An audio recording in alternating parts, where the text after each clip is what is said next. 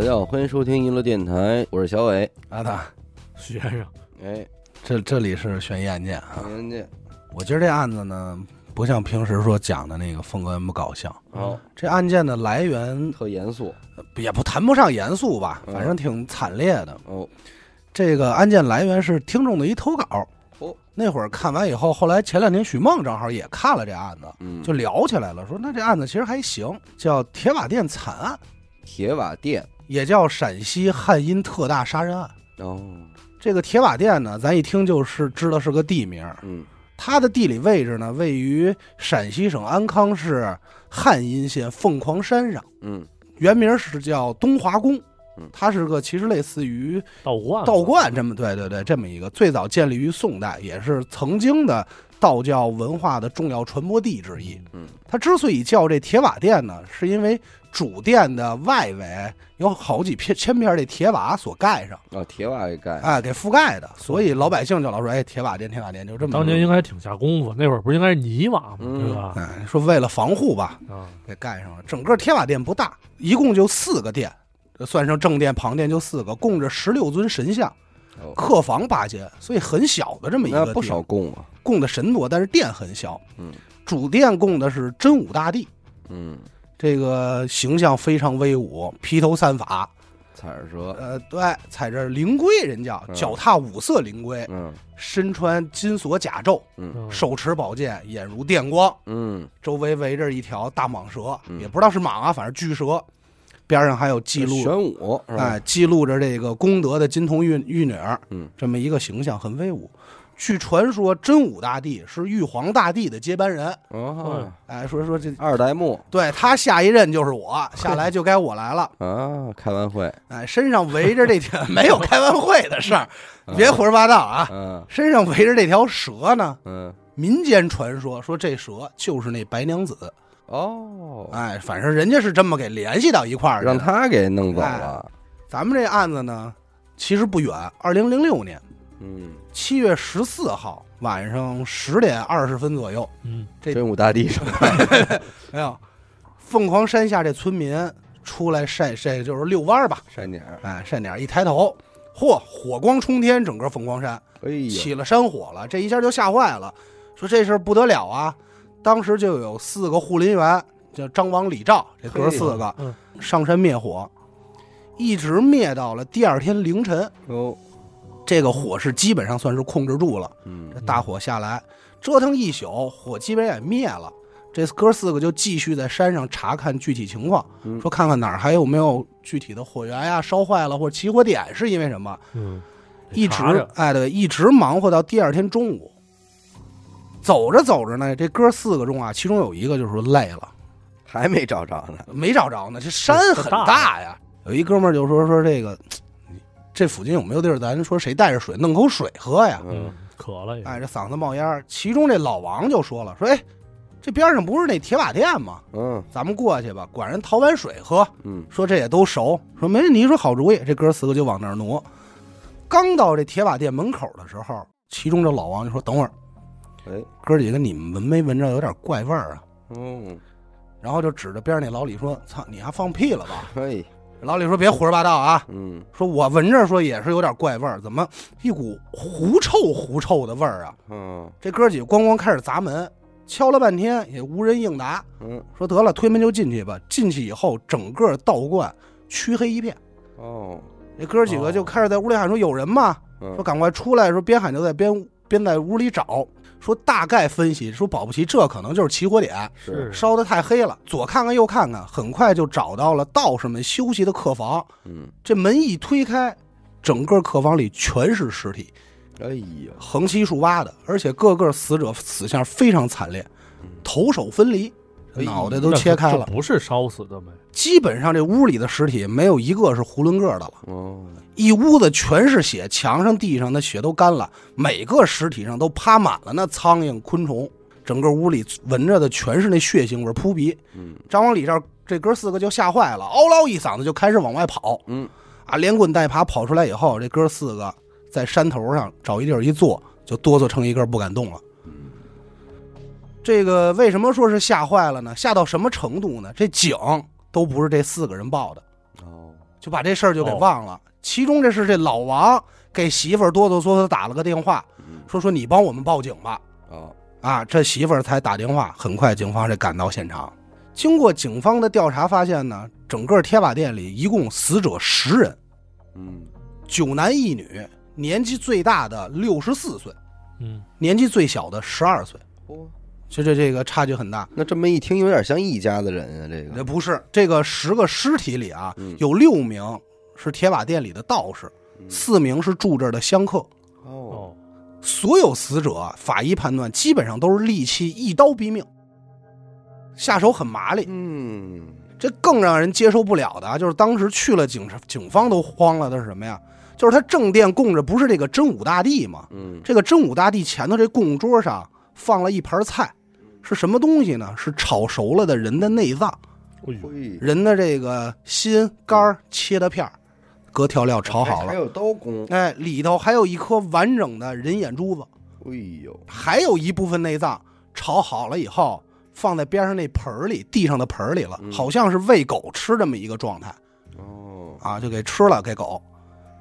然后供桌上还有一个纸箱，嗯。这个纸箱上呢用人血写了两行字。嗯，：“古先帝不淫乱，违者杀，圣不许将奸夫淫婆矣。”这么两句话，嗯就是你单单看这字儿都认识，连一块儿好像不明白。哎，你不明白，但是你能品出来，这里肯定有说奸情人命的事儿嘛。对嗯底下还有一个落款儿：丙戌年嗯六月十九日，也就是阳历的二零零六年七月十四号。地上还有一只被砍了头、杀了头的死鸡。嗯，法医鉴定完，就鉴定完这个血迹，发现墙上还写了很多“该杀”的字样，哦但这“该杀”的字样是鸡血写的，不是人血，不是人血。但刚才那两句话是人血写的。笔迹鉴定，同一人所为，嗯应该都是凶手留下的。通过这几个简单调查，包括刚才咱说啊，就你能发现，这个凶手对道观的人应该是恨之入骨的。嗯怎么说？六名道士都是被斧头砍死的，但是砍死不算完，身上还有其他砍的这些伤痕，哦，就是头手分离。其中道长熊万成的尸首是最为惨烈，嗯尸体的肚子被剖开，俩眼珠子给挖走了，他那盘菜就是他，就是。他的，哎，四肢也给砍断了，等于这人就是一肉棍，嗯，手脚筋还给挑了，五马分尸，胸口和这脚上还挖了好多块肉，这肉就瓤在这个道观里各个地方。哦就给瓤了，就反正是不得好死。其余剩下的香客里呢，有三名，咱就说的是一刀毙命，身上没有其他伤口，嗯只有一个死相非常惨烈，也是被砍得七零八落的。经过调查，就发现这名香客观主熊万成的姑父，所以基本上可以判断凶手就是跟熊万成有深仇大恨。是这仇不小。而这个杀他的原因呢，空据通过留下这个字迹，警方也分析说，这应该跟情字有关。嗯是你跟钱没什么太大关系，因为道观嘛，从功德箱到香客身上的钱也有几千块钱，但是人都没拿走，哦，所以就判断凶凶手肯定过就是单纯过来寻仇的。所以警方第一时间就开始排查这个道长熊万成的人际关系，四处打听问问村民说有没有这个奸情的事儿啊。嗯，嗯打听来打听去呢，认识所有认识熊万成的人都说老好了，这人嗯，特别棒，说特别本分。虽然说平时脾气有点大，老道长哎，但是说你要说跟哪个姑娘有有染，嗯那不可能。没这事儿，说尼姑这都不可能，绝不可能。道士跟尼姑儿那就是好人。嗯哎，这个警方也没辙了，很快就通过对现场的排查，就发现熊万成有一笔记本，这笔记本里加了一张借条，哦，上头写着什么呢？说今借各位金仙现金七百二十二元二角整。哎零碎。这几个钱写的都是大写字数啊。嗯借款人邱金发。警察拿过这个笔记一看，这个笔记和现场纸箱上留下血字的笔记一模一样，嘿，所以就能判断这凶手大几率就是所谓的这邱金个发嘛，邱金发我至少跟这儿写过字儿，啊，对，跑不了了，应该就是他。可是通过警察的走访调查，就发现整个县城里啊，没有邱金发这个人，嗯没有这么个人。即使有这个人，他也跟这个作案时间、现场都不符合，字迹也不像，嗯所以大几率这邱金发应该是一假名。嗯化名。这这这怎么办呀？查不着啊！正当警方一头莫展的时候，来了个人，专门找到了警方，谁呢？就是这个道观唯一的幸存者嗯，廖德生。那怎么还有幸存者？哎，对这你听着啊，他这个命挺好的，咱这儿就说，他是这个道观里的出纳，哦，就负责算算钱呀什么的。嘿他算是正经命大，怎么回事呢给？案扫扫码的施主们，哎，对对，啊，案发的前一天，他是陪着县领导来这铁瓦寺参观铁瓦店，嗯就是说看看能不能搞点旅游开发，弄弄第三产。啊，嗯陪领导参观完以后，给领导送下山呢。他想的是，我今儿就别回家了，嗯我就在这店里住一宿就完了。可是等到晚上下六点多的时候，他媳妇儿就疯狂给打电话说：“你回来吧，哦，说这家里有点事儿，你赶快回来吧。嗯我这孩子可能生病了，怎么着的？”嗯他这一听说得了，那我就回去吧，折腾折腾一趟，这就开始收拾东西。七点多就从山上往下走，嗯，下山的时候就碰着了这个所谓的邱金发。嘿，哎，俩人打了一照面。嗯这邱金发呢，当时是一手拎着狗，嗯一手夹着毛衣往山上走，哦，俩人照了一照面，他还挺纳闷呢，说：“嘿，这七月份嗯夏天，怎么拿毛衣干嘛呀？”嗯而且这俩人之前见过面，他就打了声招呼，说：“哎，来了。嗯，”但是这邱金发没理他。嘿，他为什么对这邱金发印象这么深呢？是因为邱金发之前来道观上香的时候，跟他们这道士发生过点冲突，哦，闹得挺不愉快的，所以就是有这么知道这么个人，嗯没理他。他后来这个说那得了，就下山回家了。等第二天听说这铁瓦店出事了以后，自己也是吓出了一身冷汗。嗯，事后也琢磨说，有自己媳妇儿救自己一命捡条命命大，啊，捡条命。说当天晚上要不是他媳妇儿叫他，他估计我现在也是这碎肉，碎肉一个，其中一个呀，这就十余具尸体啊。他这回来呢，警方说得了，你呀，目前应该是唯一一个见过邱金发长相的人，嗯赶快给我们形容形容他长什么样吧。嗯据他形容啊，个不高，不到一米七，比较黑，比较瘦，头发是个寸头，嗯三角眼，小圆鼻子，鼻孔外翻，嗯，脸上这个括弧挺重的，然后这个嘴呢，有点说是这个，咱说这个评书里说这蛤蟆嘴，嗯往下这么撇着，但是嘴挺薄，小薄片子，嗯嘴叉子挺大。经过他这形容，警方这边很快就画出这画像，赶快说调查调查吧。经过大概五天的走访调查，就查出来邱金发本人真名叫邱兴华，哦，大兴的兴，华山的华，邱兴华，一九五九年一月一号生人，嗯。这日子反正挺正的。应。该叫邱元旦吧？嗯。他不是本地人，老家是汉阴县边上石泉县的人。啊，附近的，对，现在应该还住在另外一个附近，就是所谓的他们叫这个大河坝乡，反正住在这边。很快，警方就派出三波兵力，一波去他老家，一波是案发地点，还有一波呢就是他的现住地点，嗯，赶快进行大规模搜查。嗯同时发出了 A 级悬赏令五万元，哦哦，哎，赶快抓捕这个人。与此同时呢，咱们这个凶手老邱，咱就可以说是犯罪嫌疑人啊，也是比较狡猾的。这个时候，他已经连夜坐火车逃到了湖北省随州市，嗯，开启了所谓的逃亡之旅。逃亡，这一路上呢，他也没闲着，因为也知道自己这个状态嘛，犯了事儿了，加上身上没钱，他就想说是弄点钱。嗯，所以到了这个随州以后，下了火车，就在武安铁路边上打伤了一个民工，从人这抢了一手提包，转身就走了。可是走了以后呢，发现这手提包里没钱，嗯白抢，说那就得了，打了白抢白抢呗。第二天就是失魂落魄的，接着沿着这铁路走，走着走着呢，就碰见一老爷子在自己家门口正晾这刚打上来这鱼虾呢，嗯在这正晾着呢。这邱清华破衣拉撒、失魂落魄溜达过来，这老头儿啊热心肠，照了一正面就说：“哎呦，小伙子，你怎么怎么回事？混成这样，你怎么了？”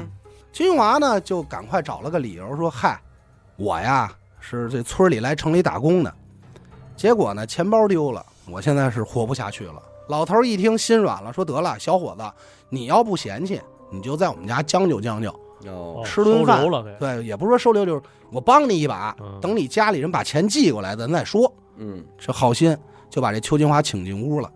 这邱金华进屋打眼一瞧，这心说：“嘿，这家人条件可不错。”哦这就算是起了歹心了。这一家呢，一共是四口人，嗯老两口带着自己闺女，这闺女还带着自己这个小儿子，嗯就是这老两口的小外孙。这为了招待他，也是说家里来客人了，做的好吃好喝的。等到晚上吃完饭的时候，邱金华这杀心就起来了，嗯去院子里拿了把弯刀，嗯，在这个饭桌上对着这一家人叮咣五四就一顿乱劈，嘿，当时就下了杀心了这不就是曹操吗？啊！而且还抢走了一千三百零二元。但万幸的是啊，老头家里这六岁的小外孙那，那天因为这身体不舒服，躺在里屋睡觉，邱金发没发现，所以这小孩算是逃过一劫。嗯。第二天这早上起来，这孩子起来，他找妈，他六岁嘛，嗯。就是就是说妈妈妈妈，半天家里无人应答，就走到这客厅的时候，发现一家人全躺在血泊之中，吓坏了，撒腿就往院子跑。心理阴影啊，这邱清华也是挺孙子的，走的时候呢，怕被人发现，就把这院门拿铁链子嗯给锁上了。但是哦好对，好在锁的不是特结实，这俩门之间有这么一缝儿，这孩子就是钻出去对，哎，钻出去，钻出去找的舅舅，报的警。嗯很快警方来了，这一家人呢，最后结果是一死两伤，哦就是老头儿心肠好，这老头儿当时是砍死，岁数太大了。嗯其实那个自己这闺女还有老伴儿，嗯反正侥幸活下来，但是也是说话有点费劲，落一后遗症了，残了，相当于残了。哎这也是孩子发现早，要没发现早，这肯定是这一家。对，全搁这儿了搁那儿了，转眼到了八月五号，凤凰山上有两个农民，这就又回到汉阴这边，咱说啊，嗯下班回到自己搭的这个临时的工棚，就窝棚这儿说吃点饭。刚回来的时候就发现不对啊，哦，明显我这锅碗瓢盆被人动过，嗯这桌上还有半碗饭没吃完呢。很快就觉得说这不对，就赶快报警。警察过来判断，一看才知道说这老奸巨猾的邱清华嗯应该是又回来了。哦灯下黑灯下黑，于是就加大警力，派了四百名警察加上两百名村民，嗯在整个凤凰山上进行大规模的搜捕，这没想到这人你说呃挺狠啊！并且边搜的时候边开始缩小包围圈，嗯。最后就能判断应该就在山上这一块儿，嗯。但是也不敢激怒他了，因为他已经知道他在那边杀过人了，嗯。就怕激怒他，就把他家里的孩子、嗯。媳妇儿请过来，对着山上喊话，嗯。说：“老公，你迷途知返，嗯。哎，哦悬崖勒马，就是喊。”嗯。与此同时呢，警方对他的悬赏悬赏金额已经达到了十万元。你想，零六年也不小一笔数了。即使是这样啊，这么围捕，依然扑了个空，哦，还没人，没弄着。大概又过了十多天的样子，就转眼到了八月十九号。嗯咱也不知道人家是怎么跑出包围圈的啊，嗯，就回到了自己所谓的这个家里。嗯这时候被逮了，刚回家的时候就被埋伏已久警察当场抓获，这才算是说那缉拿归案人。早布控完了，对吧？在审讯的时候呢，邱清华毫无悔改之意，嗯。也表示说自己说确实啊，老头儿一家我不该杀，嗯。人家其实对我真不错，但是我自己这复仇之路还没走完呢。哟哦，还要干什么？说我这回回家来就俩目的，一个是看看我这儿子，嗯。二是杀了我这媳妇儿。哦杀完我这媳妇儿，我还得把我媳妇儿娘家人全都杀了。哦。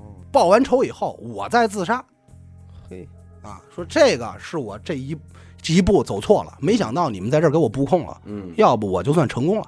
警方也问出了咱们很想知道的问题，就是说你你丫拥护什么呀？对呀，嗯多大仇啊？就很好奇呀、说你媳妇儿是不是跟这个道长熊万成有奸情啊？嗯听这意思，这么大仇，到底怎么回事呢？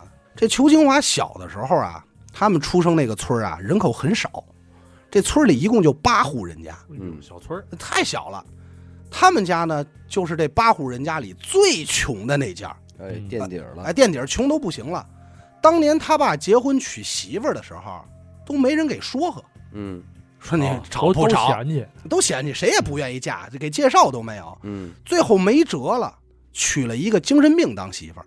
嗯就不是说咱们说傻子或疯子，是家里这一家子都是有精神病的。啊这闺女带着精神病，就这才嫁给了他爸。嗯那因为好姑娘也不愿意嘛。嫁过来以后呢，还挺争气，给生了俩儿子。这弟弟就是咱们这凶手邱清华。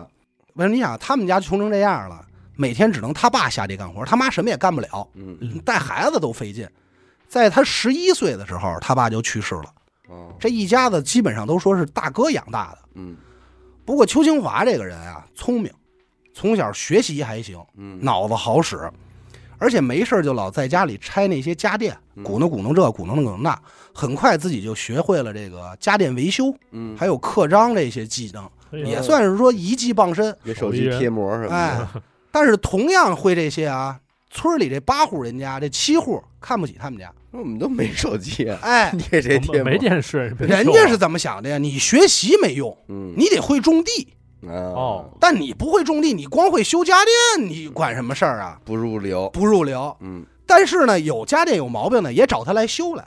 他为了说能让自己多挣点呢，他在修的时候也刻意把人家电留点小毛病根儿，哎玩心眼子，玩心眼子，说我这留着那什么，给你解闷儿。你过两天坏了，你是不是还得找我呀？嗯对反正就这么活着。这后来是不是这四 S 店干活去了？嗯转眼到了三十岁的时候，他这个也觉得自己年纪不小了，该成家立业了。他就看上他们村当时的村花了。哎呦，你别说啊，村花对他印象相当不错。嗯，村花电视老坏，哎，这这倒不是电视的坏，因为村花啊认为他是整个村里少有的读书人，啊，哦，喜欢这读书人，嗯，文人骚客，这个写写诗什么的。哎，哎，这一来二去，俩人偷摸样的这就好上了。嗯好了以后，你没有不透风的墙啊。嗯这姑娘家就不同意这门亲事，说你要跟他好，我打折你腿。嗯说你太穷了，你会修家电有什么用啊？嗯看不上。但是邱清华呢，因为自己读过书，连夜看这法律的法学书，嗯，把姑娘这一家全给告上法庭了。哦哎，呦，告的原因是什么呀？说父母禁止包办婚姻啊，嗯恋爱自由，嗯，对不对？这一告还就赢了。嘿，是法律有这条儿嘛？对你看哟，对，这他这其实挺容易的。嗯这一下，这家里人就管不了了，嗯这两口子也就私奔了，和这家里断绝关系，跑了。嗯，这村花也就是后来他的媳妇儿，媳妇儿，这事儿啊，可以说是他这辈子的高光时刻。嗯。走哪儿经常有时候喝点酒，跟人吹牛逼，就是操，你知道我媳妇儿怎么来的吗？打官司我当赢了呀，年打官司怎么怎么牛逼？我，懂法，哎，这个少有的谈资，哎，怎么给媳妇儿弄到手？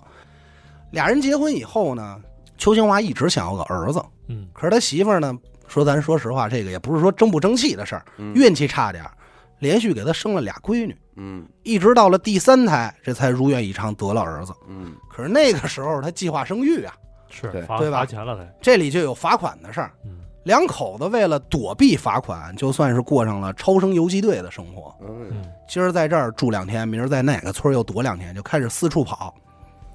而且邱兴华这个人吧，没什么长性，就是你说你会修家电、会刻章，你就踏踏实实干这个吧，对呀，不行。一直以来读点这逼书啊，就觉得自己我自命不凡，嘿，我跟你们不一样，嗯，我得干的事儿是大事儿，这些小事儿我看不上。你瞧，转眼到了零五年，这就离案发时间很近了。他通过这么多年维修家电干完活攒下来的钱，又跟人家借了点儿，嗯，想在工地上承包一个工程，嗯跟人谈了谈，送送礼，这一切挺顺利，还真成了。眼瞅着年底这钱一到账，翻身了，这日子就算过起来的时候，结果他手下一工人出事儿了，嗯在施工过程中死了，人家操作失误，他这一下得赔人家钱呀、对，嗯就把还没挣的钱加上自己又掏腰包，就全给折进去了。得，从这以后，这个人整个就性情大变，嗯有事儿没事儿就开始家暴，而且还变得特别多疑，经常在家就躺着就琢磨，说我这媳妇儿啊，他妈给我戴绿帽子了。他有什么依据呢？没有，嗯，就是脑海中就这么认为的。臆想，他媳妇儿原话是：“这人喜怒无常，嗯吃饭的时候高兴的啊，这儿哎真好，你媳妇儿你对我真好。这口饭咽下去，叭一摔桌子，我他妈抽死你！啊，就就就翻翻翻脸比翻篇还快，嘿，就喜怒无常。神经病吧，哎，动不动就说说操，我早晚高低得带着自己这几个孩子做亲子鉴定去。嗯，这仨孩子肯定不是我的，哦，这话就天天挂嘴边儿。从这一刻开始，这人就变得神神叨叨的，而且这个不光如此，天天就在这琢磨，说我怎么这么倒霉呢？嗯我邱清华，我怎么能这么倒霉呢？我不应该呀、我就会读书，我手艺人，怎么可能呢？嗯这人琢磨琢磨呀，就开始往玄学这儿啊，使劲儿了，能理解有吧？铁瓦店的事儿我这个呀，肯定是命里有人给我遏制住了，缺点东西。缺点东西，我得补补调调。嗯二零零六年六月份，有一天啊，这两口子在马路上闲逛的时候，擦身而过，叭碰见一老头儿。嗯，这老头儿长长胡子，长眉毛，白发飘飘，哎仙风道骨，哎，这是真武大帝下哎山溜达。打一照照面擦肩而过的时候，老头自己低声念叨一句，说：“你这小子够倒霉的。哎呀，”这话一说，这邱金华巴拉就精神了，哎呀，说：“混，懂我，你怎么知道的？嗯你是哪路神仙？你怎么看出来的？”嗯紧接着，这老头儿就叭叭叭开始说：“说你这个人命怎么怎么苦，你是让什么神仙给绊住了？哦你是投胎下凡，就说了一大堆。哎哎呦，这邱金华越听就越拍大腿，说：“哎呦，您说的可太他妈准了！嗯，我这辈子我就没没顺过呀。”嗯，说着说着这事儿，他得说到最后，就是你怎么解？嗯对呀，你怎么个解法呢？这老者捻着这胡子，掐指一算，说：“我只说一遍，嗯跟你说，你记住了。嗯咱们这边不远处有一个凤凰山。”嗯山上有一家叫铁瓦店的道观，嗯嗯，这个铁瓦店边儿上应该是有两个刻着你祖姓的石碑。哦你不姓邱吗？有俩石碑刻着这邱字儿。这俩石碑你给它挖出来，找一个好的地方供上，嗯因为这是你祖上。哦，你现在这这个供这位置不行，你把这事儿弄完以后，你这命就算改了。哎，从此以，后你大富大贵。嗯嗯，他这说完，转身就走了。说者有没有心咱不知道，但听者绝对有意。嗯这邱金华立马带着一家子人就上山了，到了铁马店就找，嗯，赶快翻。你别说啊，还真让他找着两个刻着“秋”字的石碑，在铁瓦店外头这个土坑里里这埋着呢，嗯都歪了。他一看说：“哎呦，说这个老神仙呀、太准了怎么。给我们祖宗搁这儿了？对呀、说怎么给我们扔地上风吹日晒的？这不行，这是我祖先到那儿先哐哐哐磕头。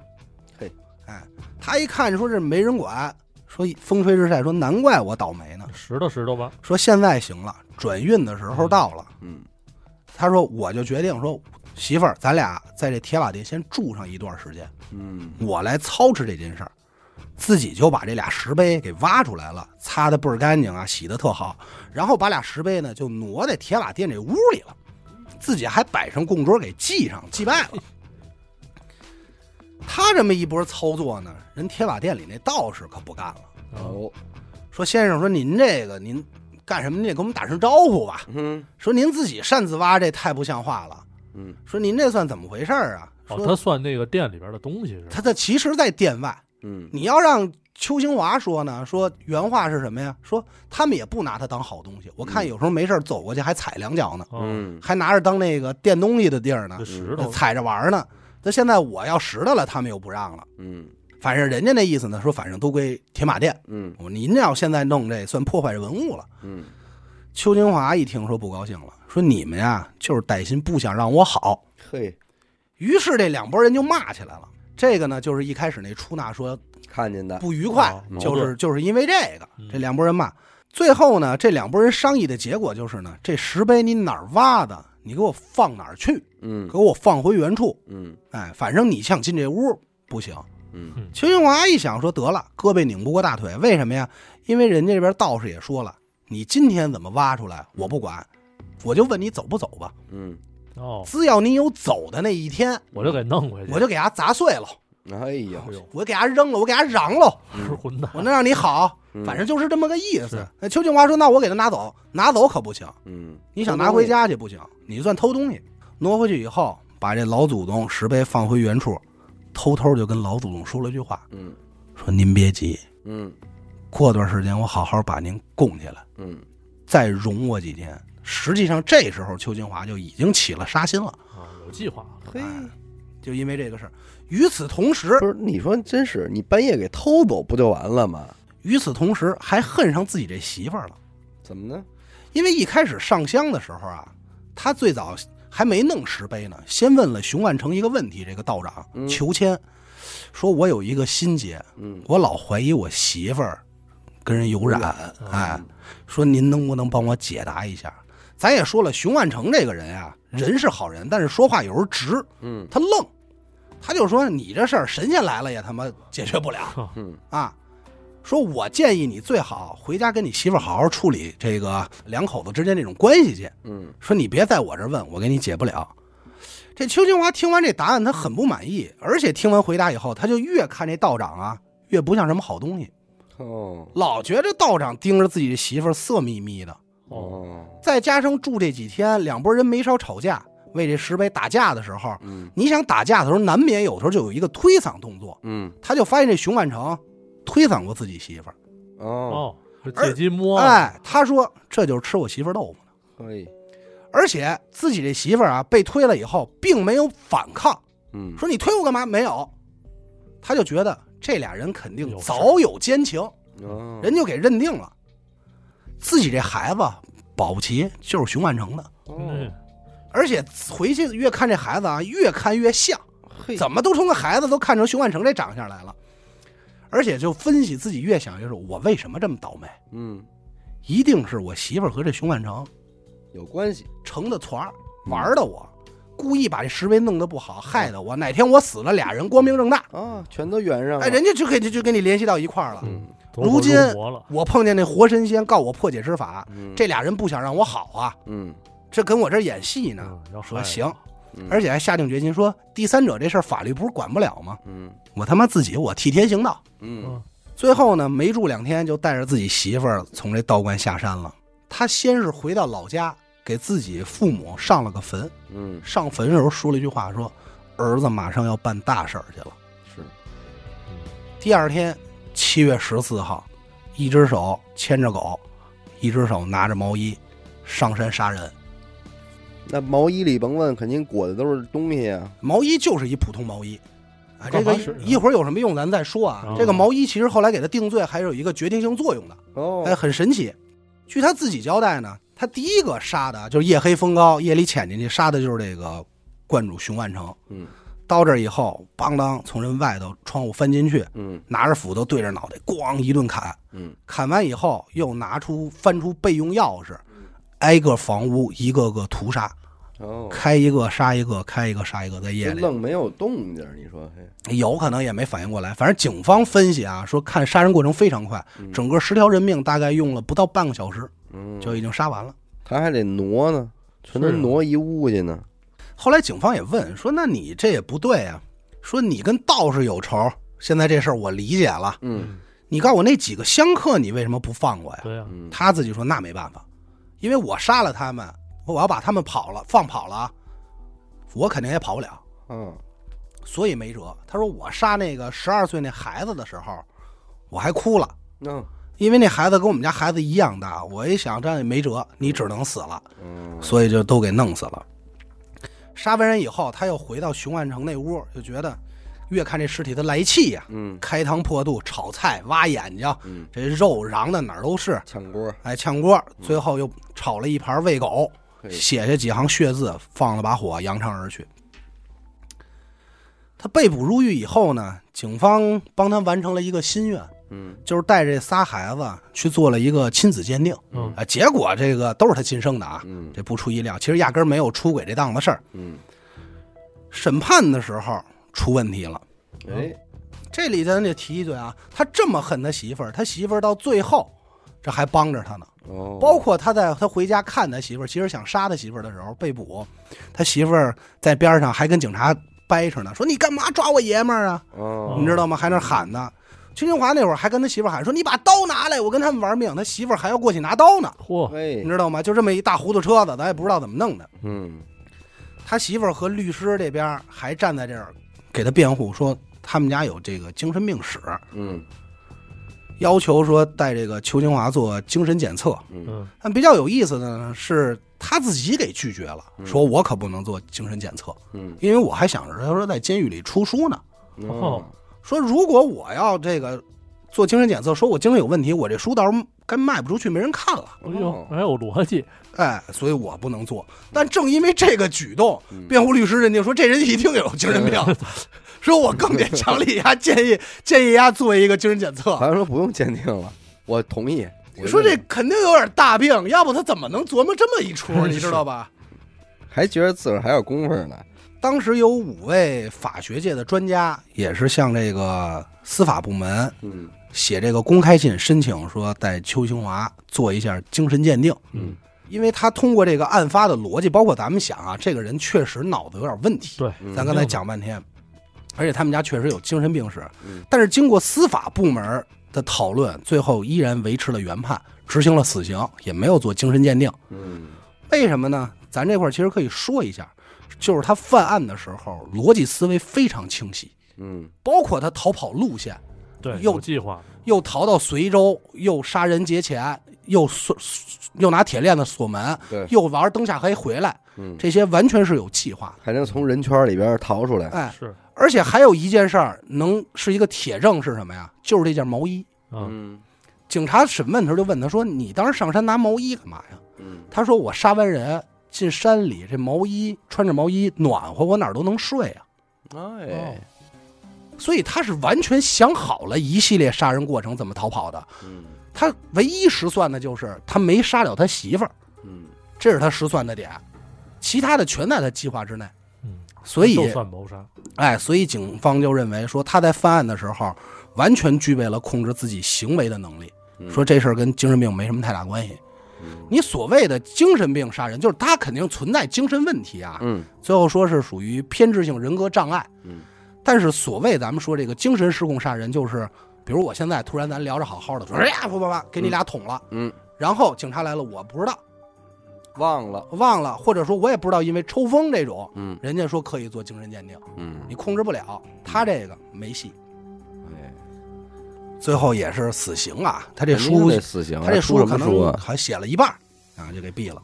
我，你看咱讲这么些案子吧，我老觉得就是关于这个凶手被抓捕之后做精神鉴定这事儿，嗯，我一直说白了，我就不是特别认同。那怎么说？就是你行完凶了，嗯到这儿了，然后律师给你申请一个精神病鉴定。嗯，那如果鉴定出你有病呢，先治病嘛。你就能减刑，嗯甚至说你就人肯定是这目的，死罪改活罪。啊，咱们反正看过很多，就是那个。那我觉得这事儿就不完整了。嗯就是那你这个对于被害者而言，怎么能够服众呢？嗯，我是按我的逻辑里啊，就比方说凶手杀人了，嗯，然后检测之后，哎，他确实有这个精神病，嗯而且就是也不是一般一天两天了，就他他确实一直有，嗯只不过今天咱们才检测才知道嘛。嗯那这种情况下，你是不是应该就是一横向的，你就应该向他的家属问责？啊，你为什么让这精神病？哎，你为什么让？那什么让让他随便跑？嗯那不然的话，这事儿那所有的这个凶手进去都先说一精神病。对呀，现因为在我是那就上上升到你怎么检测我有没有精神病啊？人家肯定是首先医学上咱们不清楚啊，嗯应该是有所谓的检测方法吧。嗯但是你说那个问题我能理解，因为这里有一个核心问题，就是受害者家属怎么接受这件事儿。对对，你怎么把这个事儿从道理上给他说通？对，人家说我不接受，尤其那几个相克，那十二岁那孩子，人家长说我这招谁惹谁了？尤其是那些已经手里拿着精神病证的你看，人，那会儿不是有句话吗？我有证儿，啊我杀人不犯法。，对你，那你对于这种人，那如果现在他已经有证了，嗯，那是不是就应该给他列为一个危险人物的这个范畴？或者说单独的给他规定一些对，条款什么的。不然的话，那咱换句话说，如果我现在就是起了歹心，我想杀人了，我先想辙给自己弄一精神病证，你别管我用什么辙，嗯，我是我脱衣服上大街，我我怎么着的反正六院最后给你逮了。啊？我给我逮了，然后给我判了，确实我有精神病，嗯，然后我再杀人，那这成什么了呢？对反正咱们看的这么多案子里，通过精神病逃脱逃脱法律制裁的，其实不在少数，对啊，很多。嗯，你得有一个守恒的这个原则。嗯，那既然他没罪了，那谁应该对这事儿负责呢？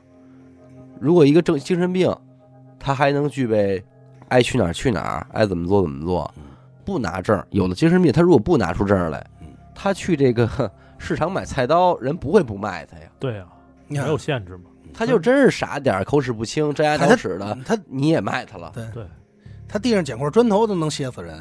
我记得咱好像讲过一案子吧，我这个记不住了啊。然后包括咱看的很多案子，有的就是精神病嗯以后派到精神病院去治疗，嗯治疗好了，可能治了十年二十年，嗯，好了以后，这人就出狱了，嗯就出院了，这人就没没事儿人了，没事儿人了，然后改个名儿嗯啊，换个重新活，娶妻生子，还挺幸福。嗯那这事儿你就你 你能明白吧觉？得不公平。你被害者那帮当时杀的那堆算怎么回事儿啊？对，其实就这种类似的案子，好多人都会评论说嗯杀人偿命，就你甭管他有没有毛病，他是不是杀人了，嗯，那要这么说的话，所有的凶手，所有的杀人凶手，在杀人那一刻都有短暂的精神病。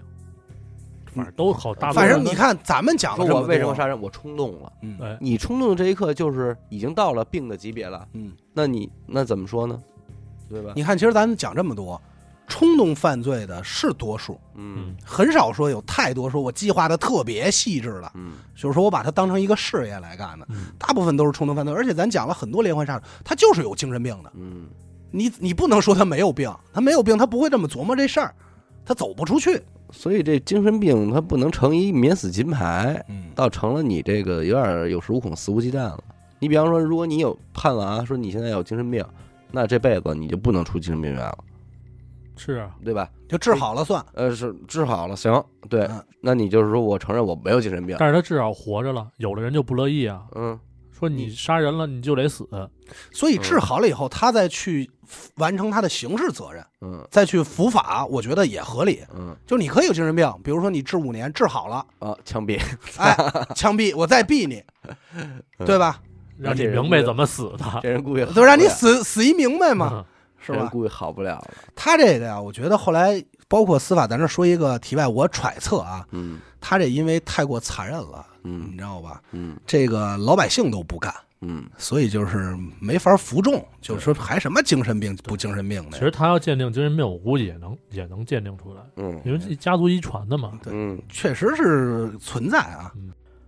OK，感谢您收听音乐电台。我们的节目呢会在每周一和周四的零点进行更新。如果您想加入我们的微信听众群，又或者是寻求商务合作的话，那么请您关注我们的微信公众号“娱乐周告”。我是小伟阿，达，徐先生，我们下期再见。拜拜拜拜。